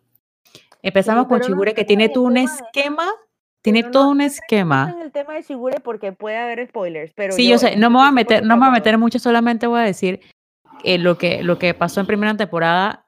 Tú ves a las reuniones de Chigure con Akito y la apuesta que hay sobre la mesa, ¿ok? Eh, y esa, ese, ese token empiezan a jugar tanto Akito como Shigure con una persona que tiene 16 años, eh, como si fuera un token de, ah, es que vamos a, vamos a jugar ajedrez. Em, y estamos hablando de una persona que está creciendo maduramente em, y que no tiene la misma madurez que los personajes adultos de la serie. Incluso creo que el único que intercede un poco en eso es Hattori, Sí, porque e Hattori es el único que habla, o sea, él no se mete, él le dice, o sea, esa, creo que queden en la mente lo que está escuchando es esto, por dónde va esa serie. Em, y lo que va a venir, por decirlo así, no es spoiler ni nada, pero hay un- una frase que Hattori le dice a Shigure, mira, yo sé lo que tú estás tramando y yo sé lo que aquí tú estás tramando, pero yo voy a ser el ente neutral. Yo voy a ver todo lo que está pasando, pero en el momento donde se lleguen como que a sobrepasar las cosas eh, a un extremo, él tampoco se va a meter. sí, y eso deja mucho dicho, o sea, que eso, eh, con eso cierra la temporada, o sea, la maldición es más grande, so- sobre todo para personajes como Ayame Hattori y Shigure, la maldición es más grande que el cariño que puedan tener por Toru. o sea, eh, eh, eso va más allá, que es lo que tú estás diciendo, o sea, Hattori dice, o sea, esta peladita me parece súper linda, me cae muy bien, pero yo de esta agua no beberé. Entonces, sí es como que te deja, te deja pensando mucho de qué es lo que viene, cómo cierra el, la, la, la primera temporada, es súper fuerte. Creo que, que Podemos cierra hablar, de con... cómo, ajá, podemos hablar de cómo Priscila y yo gritamos cuando salió Rin, por favor, porque de verdad que yo grité. Bueno, ese es como mi momento favorito de la, de la temporada. O lo- sea, los Rin cinco el que- segundos que salió Ring. Los cinco segundos que salió Rin. Rin es uno de los mejores personajes de, de esa de- serie. Ajá. de esa serie y teníamos realmente Muchísima expectativa porque ella no fue animada en el primer anime que, que No. salió. ella no salió animada en el primer anime, lo cual es una pérdida para la humanidad, pero pues estamos haciendo lo correcto que es animarla en este, en este segundo, en este segundo intento, ¿no? Así que en verdad estoy muy, muy, tengo muchas esperanzas de la próxima temporada porque quiero ver qué van a hacer con ella y si, y si va a vivir, vivir, vivir a mis expectativas, porque la verdad es que yo amaba a Rin cuando yo estaba adolescente y, y pues... que, que es un tema no. que, que sí, e- e- es un tema de que, que pasa mucho con los remakes. Eh, Por lo menos ahora, eh, saliendo un poquito de la tangente, eh, estoy releyendo eh, Oran. Eh, esto.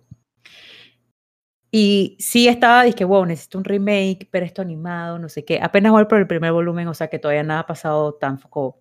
Pero sí me he dado cuenta eh, las dos caras de cuando uno madura internamente con respecto a series. Que sí. tú en tu adolescencia tenías un point of view totalmente diferente de Fruit Basket. O sea, yo cuando era adolescente yo veía esto y dije, wow, o sea, yo quiero que Toru se quede con Yuki. Yo quiero que no sé qué. Y, y no veía, o sea, lloré obviamente en el episodio de Momiji porque eh, mi vida personal, por tocarlo así, sí tiene muchos problemas familiares.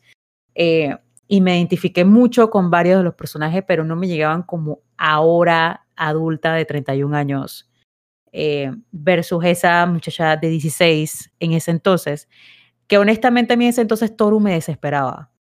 Eh, A mí también, un poquito. Toru, Ahora la quiero más.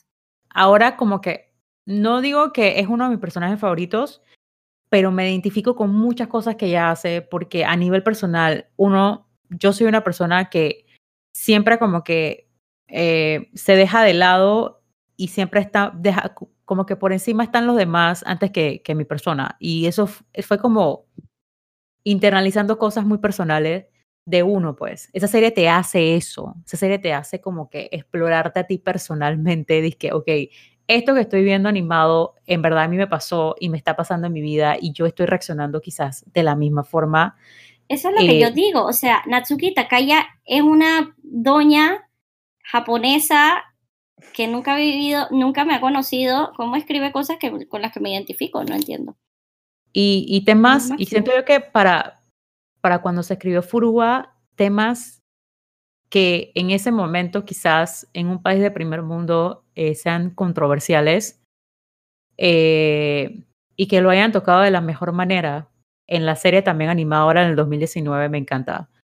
Eh, no voy a dejar pasar por muy por encimita el episodio de, de Hattori Ayame y, y Shigure en la cabaña, que también me parece una manera de explorar la amistad adulta, donde ellos están preocupados porque eh, el amor de la vida de Hattori se está casando y a- as- planean todo este viaje a una cabaña para que Hattori descanse y, y no se preocupe por eso y para saber cómo está su amigo. Y me encanta también que exploren el sentido de la amistad en el sentido adulto y en el sentido adolescente y que dentro de todo la serie eh, se refuerce mucho como el hecho de amistades positivas. Sí. Es algo que a mí me encanta dentro de todo lo negativo que ves alrededor de la serie con la familia y todo lo demás. Yo siento que a veces el mensaje de Furuwa es como que, ok, si te tocó una familia shit, por decirlo así, Ujú. como que la familia no lo hace la sangre, sino lo- las- a veces las personas que tú escoges que sean tu familia. Eso es verdad. No lo había pensado así, pero tienes razón. Sí, ese Eh, es el mensaje Furuba al final. entonces es como bien, bien en tron de que si van, o sea, si están viendo la serie, pues métanle un poquito en mente al tema de lo que están viendo alrededor de los personajes. Eh, la segunda temporada yo sí pienso que va a venir bien fuerte. Uy, sí. O sea, ese final que hicieron, o sea, a mí me pareció, de repente aquí puedo empezar a decir que, bueno, a, eh, a mí me gustó en general la primera temporada muchísimo. en parte porque estaba muy emocionada de ver primero la nueva animación que es preciosa. Esto, eh, estaba muy emocionada como de ver finalmente adaptada eh, la historia completa. Sí sentí que como a mitad de temporada, una vez como que ya has presentado a casi todos los, has empezado a conocer a casi todos los somas que tocan conocer, sí sentí que la historia como que se estancó un poquito. Eh, hay cosas en el manga que adelantaron, otras que han retrasado, eh, y sí sentí como que eh, esa, esa, ese mitad de la, vamos a decir que casi como por la mitad de la temporada, sí sentí que se enlenteció la trama un poquito, pero después que vi el season final, entendí que, bueno, eso quiere decir que los manes están tratando como de salir de cosas introductorias y entrarle de lleno a tramas que tienen más que ver con la maldición, más que ver con Yuki, eh, y toda la trama de Rin que se viene en la segunda temporada. Así que sentí que, bueno, ok, esto, entendí por qué tomaron esas decisiones, pero en su momento sí sentí como que, ay, esto, qué pesada se ha vuelto un poquito ver un par de episodios ahí, como que sentí que mm, el timing no estaba como tan, tan en el punto. Pero en general me gustó muchísimo el season final, Dios mío, Mónica es testigo, yo estaba de que fabuloso, muchas gracias, denme más. y que la segunda temporada ya está confirmada de una vez. No se sabe cuándo, pero probable, muy probablemente sea de nuevo en abril, como fue esta. sí, eh, para eh, primavera. Yo creo que ya podemos como ir cerrando como lo, con lo positivo y negativo eh, de lo que nos gustó, así como tal cual lo dijo Pili. Mire, lo que a mí me gustó, uno, la animación. La animación me pareció hermosa eh, comparada a la, primera edición, que Dios mío, o sea, yo ahora me puse a ver que screenshots de eso y, no. Mm. Em, me encanta eh, la paleta de colores, cómo la utilizaron, los endings me gustaron más que los openings. Eh, me encantó que Ajá, me encantó que el segundo ending eh, haya sido como con, ¿cómo se llama esta animación? Eh, ajá, o sea, que eran como las, cada uno de ellos representados por, por el animalito y cómo lo animaron todo bonito, me encantó, se veía demasiado cute. Eh, voy a hacer un, pequeño em, énfasis de que quiero que sepan que yo todos los endings tenía que repetir como tres veces, por lo menos, el primer ending cada vez que salía la trenza de llame. Es todo lo que diré. Ay, y que el, primer ending. Bello, divino ese ending, divino. El primer ending para mí, o sea, por eso lo digo, o sea, eh, a mí en lo personal me gustaron más los endings que los openings. Eh, ¿Qué me gustó? Eh, me gustó que no se hayan ido tanto como en la primera eh, serie por la trama de amorosa, sino que hayan metido la trama que importa, que es estos personajes y sus evoluciones, eh, y conocer a fondo qué es lo que están sufriendo, eh, por qué son como son, etc. podría decir que el pacing no es el mejor. Ahí sí me voy a meter. A mí me costó mucho em, la, como la segunda parte, cuando empiezan las historias de las amigas, de Arisa y, y ahí se me escapa el nombre de la otra ahora mismo. Esa, esos, seis, esos seis episodios, literal, yo vi uno Arisa y quedé sin ver Furuba como un mes. Porque yo decía, es que, ok, va, va a empezar la historia de estos personajes que son importantes. No digo que no lo sean, pero que realmente como que paran el pacing de la serie porque estás eh, con el tema de los Soma, los Soma, introduciendo los personajes, introduciendo los personajes. Yo siento que hubiera sido mejor que todos estos personajes los introducieran quizás en los primeros dos episodios, o los que iban saliendo, pues, porque todavía no han salido todos. Em, y luego enfocarse quizás en la historia de las amigas y cerrar con el tema de Kyo. Eh, eh, hubo partes donde quizás hasta los episodios los sentía súper largos porque no entendía por qué alargaban tanto las historias. O sea, la, historia de las amigas, para mí, dos episodios hubieran estado más que bien. Sobre todo lo de Hanajima. Lo de Hanajima siento que lo alargaron demasiado. Em, y esa sería mi, única queja y la otra queja pues sería obviamente el tema del dramatismo en la escena de Kyo y Toru cuando él se transforma en, en el demonio este eh, y no enfocarse en el sentido de cómo Kyo se, se- se sentía siendo esa bestia asquerosa, por decirlo así, y enfocarse más en este drama que si estaba lloviendo, que si los truenos, que si no sé qué, que si a Toru la, la, la avientan no sé cuántos metros al agua, es y que basta.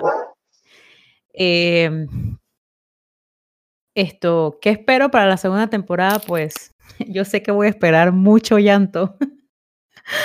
el mío, muy probablemente, el mío, ¿ok? El mío. mucho, mucho Llanto llanto, positivo y llanto negativo. mucho llanto y pues eh, como ya lo dijo Pili, sí está confirmada la segunda temporada para el 2020. Eh, todavía no hay fecha mm, eh, exacta, pero podemos asumir, como dijo Pili también, que en abril lo más seguro. Eh, y nada, vamos con Pris. O Pris todavía está ocupadita. No, estoy aquí. Eh, pues lo positivo que veo, eh,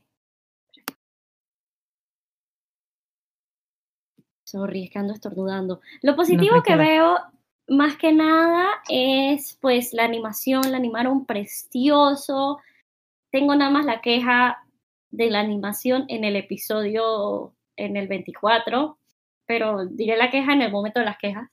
Eh, me gustó mucho eh, pues el orden, no tanto el pacing, pero sí el orden de cómo están contando las cosas porque lo entiendo. Eh, entiendo por qué hay unas historias que las echaron para el principio y otras que van a dejar más para el final. Eh, pues me gustó mucho eh, que había muchos callbacks tanto al manga como a la serie anterior. O sea, el, el opening, el segundo opening de los paraguas es dije, algo que full de la, de la primera serie. eh, y pues hay muchas imágenes que son eh, directamente sacadas del manga, eh, que cuando uno las ve uno se queda y que wow, sí, yo recuerdo haber leído esto y eso es muy lindo. Eh, ¿Qué no me gustó? Pues no me gustó el pacing. Siento que eh, hubieron varios episodios que pudieron ser un poquito más eh, mientras que dejaron la introducción de varios personajes casi que al final. Eh, no me gustó la escena de, de Kyo y Toru en el, en el, en el, en el bosque, pues la entendí, pero me parece que cuando la animaron como que se pasaron, como digo, o sea, hubo un momento en que Toru voló como 10 metros y cayó un risco y uno no entendía por qué, pero, pero dale. Eh, que, Televisa ¿qué más no me presenta. gustó? Exacto, fue como demasiado. Eh, y no recuerdo que eso haya sido así, pero bueno, también yo lo leí joven y quién sabe, de repente no me impactó. Eh, ¿Qué no me gustó? Eh, siento que Hiro debía ser como medio episodio, honestamente, porque vi demasiado Hiro y a mí me... ¡Pobre giro! Eh, y yo creo que ya he hecho un buen un buen resumen, porque la verdad es que en las cosas positivas sí me gustó mucho el episodio de los episodios de aquí voy a llevarle la contraria a Chris. Sí me gustaron los episodios de Arisa y Hanajima. Me parece que entiendo por qué los echaron para adelante, quizás un poquito muy largos, pero, pero sí los disfruté mucho. Eh, y ya, creo que eso es todo para mí. Ok, vamos con Ceci. Eh, voy a voy a empezar con, con- con lo que no me gustó. Eh, a mí, el, ta, coincido con todas que el pacing no, no fue el mejor. Eh, siento también, eh, no sé si también sí, por no conocer a los personajes, que se me hizo todo como bastante segmentado, e incluso hasta en algún momento como repetitivo el, el tanto drama personal de cada uno, a mí personalmente, y sobre todo, por ejemplo, con, me parece, por ejemplo, hoy cuando hablábamos del, del capítulo de Kisa, que se suma a la historia de, de Yuki, por ejemplo, me parece que ahí conecta y como que lo hace un poco más global que cuando después volvemos a repetir el tema del bullying con otros personajes, es como que se va repitiendo y no se conectan. En ese capítulo en particular sí. Eh, y, siento como que, que, que el, el, pacing, no termino de saber por qué. No, no podría decir si es porque las historias de las amigas se, se, se hicieron muy largas, no sabría decirlo, pero sí se me hizo como muy que se terminó siendo segmentado, como que sobre todo al principio sí sentí que se dejaron como más eh, se empezaron a, mostrar cosas de cosas que iban a venir, pero esas cosas no se resolvieron todavía, quedaron como para la segunda temporada y después como que se olvidaron, no es que se hayan olvidado de ellas, pero como que no se volvieron a dejar enlazadas. Eh, creo que eso sería lo, que menos me gustó de, todo. Sí disfruté igual mucho de toda la, serie y eh, tengo una cosa anotada, que me, me olvidado mencionarlo antes y de la que no hemos hablado, que es la metáfora de cuando hablan del, del meboshi. ¿Meboshi es? Eh, creo que se llama así, cuando lo de que el que Toro está cocinando y que ponen la el, el sabor en, en, el, en el arroz y que la persona no lo ve porque lo lleva a la espalda. Esa metáfora. Ah, lo que eh, le dice Kyo después. Eso. Sí. ¿Tú, tú, también lo llevas y por eso no te das cuenta. Exacto. Esa parte, Esa partecita de, esa metáfora, que esa, esa fue, una de las, uno de los capítulos que más me gustó y creo que eh, ese tipo de cosas que eran como más sutiles en cuanto al, al a la, la bondad de, de, de, Toru de llegando a los demás, ese tipo de cosas más como que se sentían como más, eh, más íntima que toda la parte más de, más de drama, eh, creo que fue para mí lo que, de las cosas que más me gustaron, o sea, cuando era como más sutil en, en, en, en lo que, quería enseñar. Mira que no me acordaba lo de, lo de la metáfora que decía Ceci. Esa metáfora a mí me, me, pegó un montón. y, y, incluso cuando hablabas del capítulo del, de, la, del, de la casa de, vacaciones, ahí cuando van, que también como que eran cosas más, más sutiles, más justamente en la vida cotidiana, creo que esos fueron los puntos donde para mí, donde me, me sentí más, más llegada en realidad. Donde los problemas se veían, pero, pero, pero se iban como tratando de una forma un poco más, eh, no tanto por el drama como en, en ese último, en, esa, escena de de Toro con Kyo, sino más se, ve como en lo cotidiano. Una conversación adulta. Ajá, se ve como una conversación adulta, porque son adultos. Entonces, eh, quiero que sepan que el perro de, de Ceci se llama Yuki. Por si lo escuchan en el fondo, él también tiene una opinión. Él quiere dar su ah. opinión de qué, qué fue lo que no le gustó. Porque estamos hablando mal de Yuki él ¿por qué estamos hablando mal de Chigure? Que Chigure es un perro, que qué pasa. Exacto, por eso es que, por eso es que yo tuve que decir que Chigure, también, él, él, es intrigoso, pero también es un buen personaje, porque ahí estaba Chigure opinando también. Eh, bueno, sí, creo que es eso que, perdón, no, que, que digo que esas fueron las cosas que, como que más me gustó cuando, cuando iba a lo más, a lo más cotidiano, eh, enfrentando los problemas, pero en lo más cotidiano, ¿no? O sea, no en no cuando intentaba hacer demasiado grande las cosas, sino en, las cositas más chiquitas. Mira que no había notado ese, ese temita. Interesante. Creo que ahí es donde, donde Furuba como que destaca en las cosas pequeñitas. Sí, Eso sí. Definitivamente. Pero ahí también recalca mi tema de que Toru es un vehículo. O sea, porque ella es eso, ella es un, un, vehículo que mueve la trama pero la trama no la mueve a ella. O sea, ahí está como, o sea, en lo que dice Cecilia, como que me, me, me, me, sentí identificada, es que así es como yo la siento. Ah, pero sí es verdad, cuando su es que súper sutil, eh, te pega muchísimo, muchísimo, porque habla de cosas súper universales que cualquier, con las que cualquier persona se puede identificar. Sí, voy a leer un par de comentarios que nos dejaron en la cuenta de Instagram. Eh, porque supuestamente íbamos a grabar ayer, pero cosas sucedieron. Eh, dice Mónica Delgado eh, que le falta terminar la temporada, eh, que está amando la serie, y se pregunta si habrá segunda temporada. Pues sí, hay segunda temporada confirmada. C. Torres nos dicen, al fin hicieron justicia, este cuento tan hermoso, esperé muchísimo tiempo, pero valió la pena, estoy lista para la segunda temporada. Creo que C. Torres del, del, del clan de nosotras de que esperamos desde que éramos adolescentes. Eh, Y al fin sucedió. Gracias. Eh, ¿Quién Exacto. me está animando? buena pregunta. Buena pregunta. No estoy muy Eh, segura. La anterior era, no era Toei. Esta, esta, les debo esa información. Ajá, sigue leyendo comentarios. Eh, el estudio es TMS Entertainment. Nunca lo había escuchado. Oh, mira. Gracias. TMS Entertainment. No La sé cuál hicieron es. suya. Pero por eso quizás pues que se vea tan diferente. Ah, mira, ellos hicieron Orange, hicieron eh, Megalobox, están Mira haciendo que- que- Doctor Stone, The Greyman. O sea, que es un estudio que no es de que eh, chiquitito. Mm, O sea, tiene bastantes que- series. Justamente tiene cositas que me recuerdan, me recuerdan bastante a Orange en la animación. Sí, es verdad. En Sí, la ahora que animación, lo sí, mencionas, full. sí. Sí, ahora que estoy aquí como que... mm.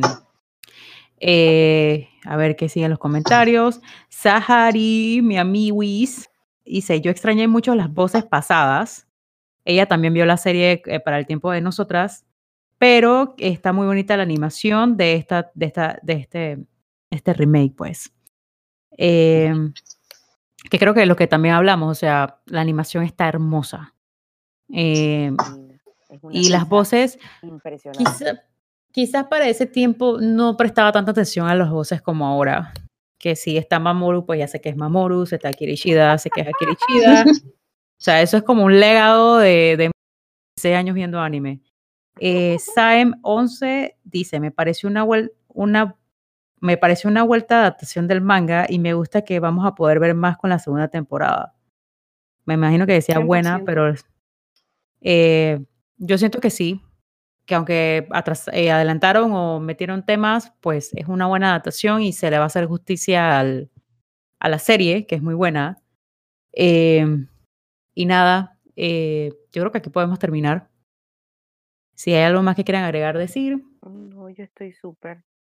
Eh, bueno, yo estoy súper cansada. Quizás en este podcast soné disque. "Ugh". Pero es por eso. Eh, gracias por escucharnos. Eh, recuerden escribirnos en nuestras redes sociales. Eh, y nada, esperen, espérenos en otra entrega. Bye. Chao. Chao. Gracias por escucharnos. Recuerda que nos puedes seguir en Instagram y Twitter como arroba animecafepa. Escríbenos tus sugerencias para próximos episodios o ven y comparte una taza de café con nosotras. Bye bye.